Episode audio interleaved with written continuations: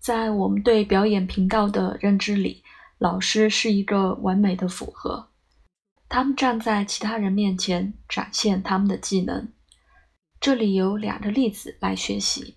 第一个是案例二十九杠 F：一、中天巨蟹座，月亮是守护星；二、月亮是东升的主要的老师信号，它合向水星九宫的守护星。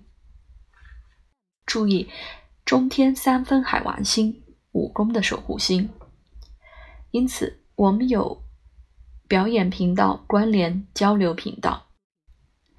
三，如果我们需要进一步推进，我们观察天王星是月亮的定位定位星，和下木星三宫的守护星。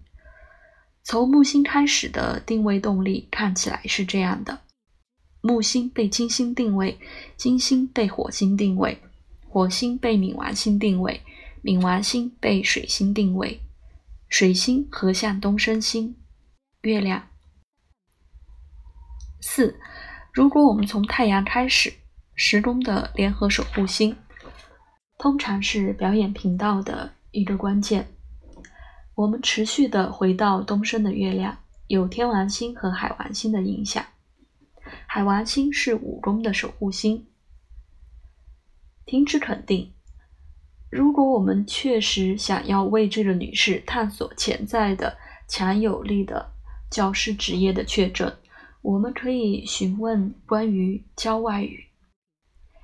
注意，非常重要的水星在天底这个角，和向东升的月亮，守护交流的感觉和国际化的九宫。这个女士确实是教外语。